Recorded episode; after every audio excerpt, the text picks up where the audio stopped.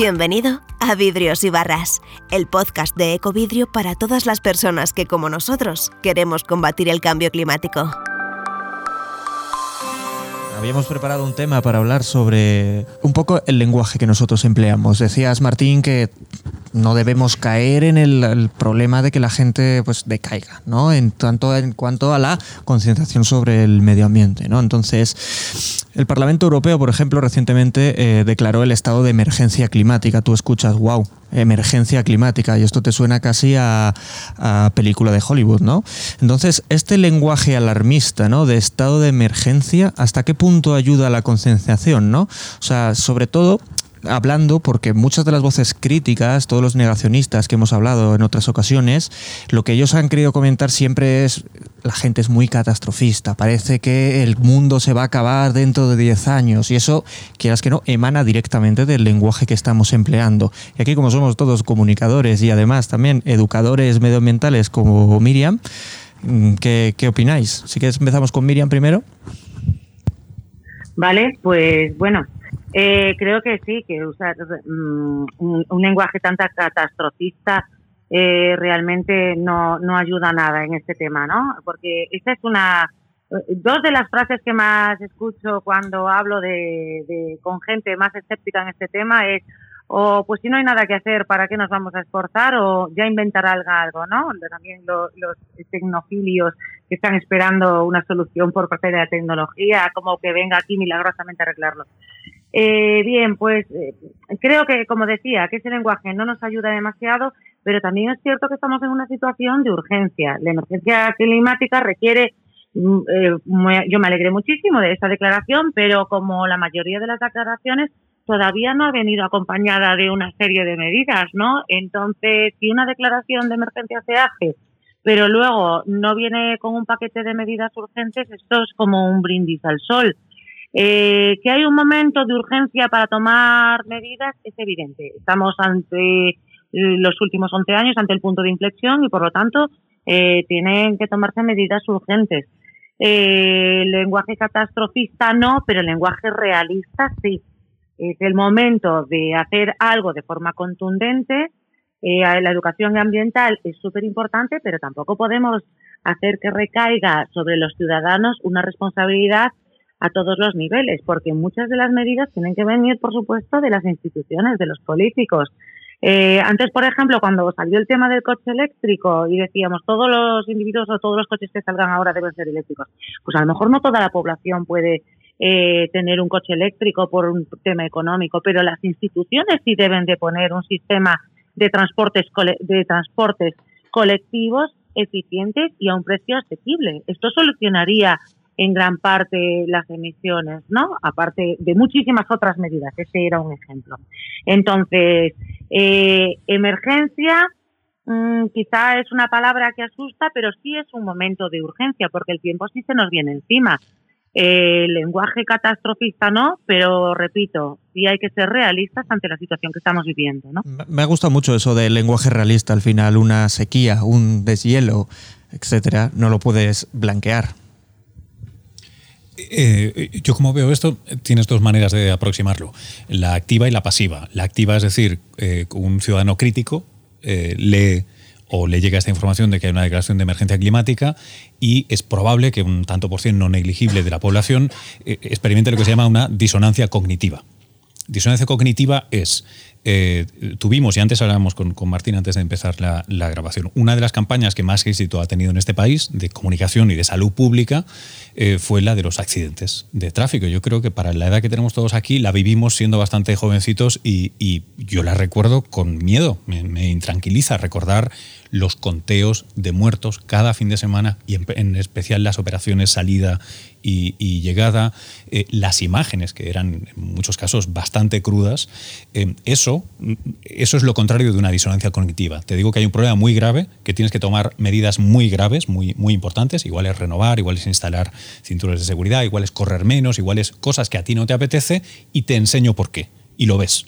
Emocionalmente me has marcado y entiendo que eso es serio. Hace pupa. ¿Vale? Está claro.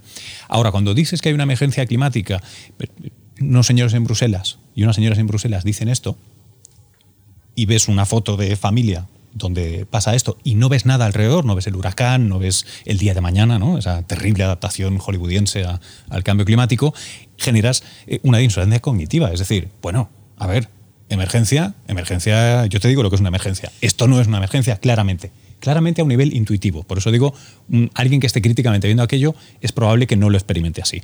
Y luego, si lo miras pasivamente, pasivamente eh, lo que puede pasar es si realmente es una emergencia y claramente está fuera de mis manos, ¿qué hago? Probablemente nada. Y aquí es donde tenemos una, división cultural muy interesante entre lo que tradicionalmente son, es el norte protestante y el, y el sur católico, por otros motivos, ¿eh? religiones aparte, pero hay, hay, unas inercias culturales que son, es muy fácil instalarse en el sur, que es para lo que hay, te callas, atraviesas esto y Dios dirá.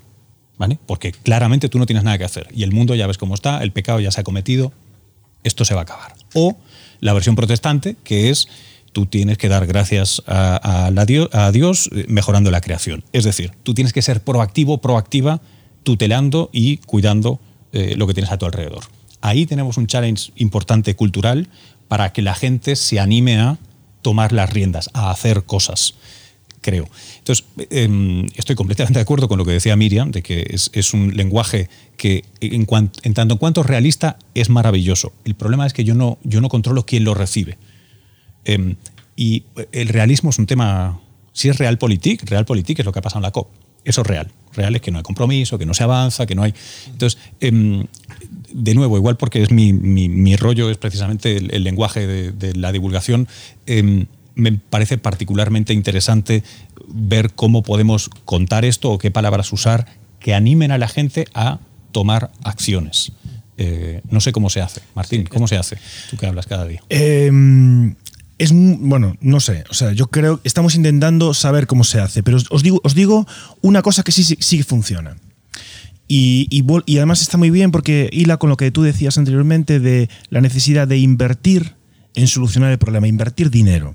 Y os digo cómo funcionan las cosas. Yo, yo, hace tiempo estuve en Sofía, en una reunión de meteorólogos, nos habían dado un premio por un tema de la tele, y bueno, estábamos en una mesa redonda muy grande, gente muy experta, eh, había gente de, de, la NOAA, gente muy potente, ¿no? En tema de, y había también meteorólogos de otros países, y bueno, me tocó hablar, ¿no? Y yo, claro, yo era muy profano en aquel entorno y les pregunté, ¿qué es lo que podemos contar? ¿no? Decidme, decidme qué es lo que yo puedo contar y yo lo contaré yo, yo fui científico, yo fui investigador, ahora soy, pues soy comunicador. Entonces no tengo ni idea exactamente qué es lo que puedo contar ahora mismo.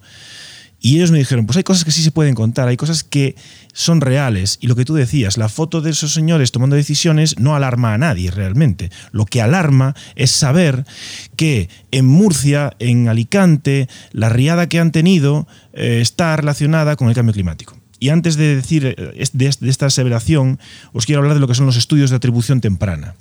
Y eso es inversión en esto. Es decir, todos sabemos que el lenguaje climático no se debe de confundir con el lenguaje meteorológico del día a día. La diferencia entre tiempo y clima nos tiene que dar siempre clara para que no nos acusen de que no estamos haciendo ciencia. Entonces, claro, que, esta tormenta está debida al cambio climático, pues no lo sé, habría que esperar eh, unos años y si esto se repite, esta era la respuesta que hacíamos hace unos años. La gente nos miraba con una cara de, tú, tú eres un fumado. Claro, es que, tú imagínate, no, no, pero a mí dime sí o no, no me vengas con ese rollo macabeo. Es que no te lo puedo decir.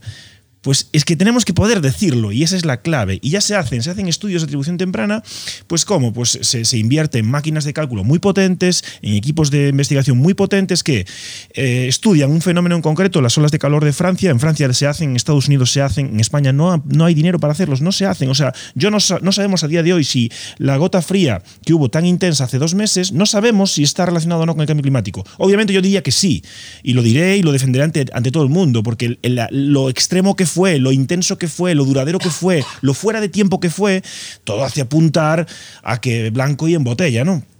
Vale, pero si tuviéramos ese pequeño estudio de atribución, ya no hay, ya es incontestable. Es un artículo científico que demuestra que eso es real. Que si no hubiera habido cambio climático, ese evento hubiera tenido una probabilidad de suceso inferior a la que tuvo. Entonces, necesitamos que haya dinero para poder responder a esas preguntas y para poder enseñar a la gente, señores, esto es cambio climático. El hecho de que en Córdoba se sigan superando récords de temperatura máxima es cambio climático. El hecho de que en Madrid nos aproximemos a la temperatura de Córdoba poco a poco o, de Las Vegas dentro de unos años es cambio climático y eso es sí es una emergencia porque eso nos va a hacer nos va a hacer que nos tengamos que adaptar a ese clima extremo. Ese clima que vamos a vivir no es el que hemos vivido. Entonces, yo creo que esa realidad es la que tenemos que trasladar con total seguridad y con contundencia, que la gente sepa a lo que nos enfrentamos y que es, es ciencia, es real.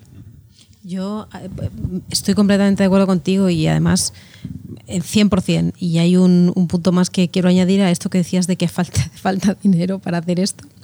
Creo que uno de los. Esta, esta máxima que voy a decir ahora creo que podría definirnos como sociedad y posiblemente como civilización ibérica. Y es que siempre pensamos en el corto plazo para todo, ¿no? Eh, esto me lleva, eh, lo aplico al periodismo. Eh, bastantes medios de comunicación sé que está en la intención de los medios apostar por temas digitales y tendencias tecnológicas como una de las fuertes del, periodismo, del periodismo, ¿no? Y otro es cambio climático. Y entonces yo me pregunto, bueno, pues entonces, ¿por qué no hacemos como The Guardian, que tiene ya una sección potentísima ¿no? de cambio climático? Y ya sabéis que, por ejemplo, en el país, un medio con el que yo colaboro súper frecuentemente, eh, ellos tienen una sección de ciencia que, a, mi entender, funciona bien, pero no tienen una, una sección de, cambio climático que yo he hecho en falta. Eh, y yo creo eh, que tiene que ver con que se piensa en este corto plazo de, oye, pero la podré amortizar, la podré rentabilizar, cuando lo que tendríamos que pensar es, en esta línea con esta educación ambiental que estábamos hablando, nosotros también los comunicadores estamos educando, ¿no? Eh, o tenemos que ambicionar, eh, educar, pues creo que es una apuesta necesaria pensar en el medio y el largo plazo ya para poder construir unas secciones sólidas que sean transversales y que haya un experto en economía y en finanzas, un experto en ciencia, un experto en cultura, un experto en educación y eh, todo lo que todo lo que es eh, eh, un periódico que esté representado en esa sección de cambio climático, porque necesitamos gente experta que no utilice mm, como la de Paquita Salas, ¿no? la, la palabra, o sea, el, término de emergencia climática y que le dé realmente contexto y sentido. Es decir, si tú, lo que, un poco eh, sumándome a lo que decíais, si tú utilizas emergencia climática, ya ¿qué nos va a quedar para el año que viene cuando haya otra más gorda? Es que ya, ya no hay palabras, ya no hay sustantivos para definir. Apocalipsis climático. Claro, es que, es que ya nos hemos quedado sin palabras. Entonces, Resumiendo, creo que desde los medios de comunicación tiene que haber una apuesta muy fuerte, sin pensar en el dinero y en la inversión y sin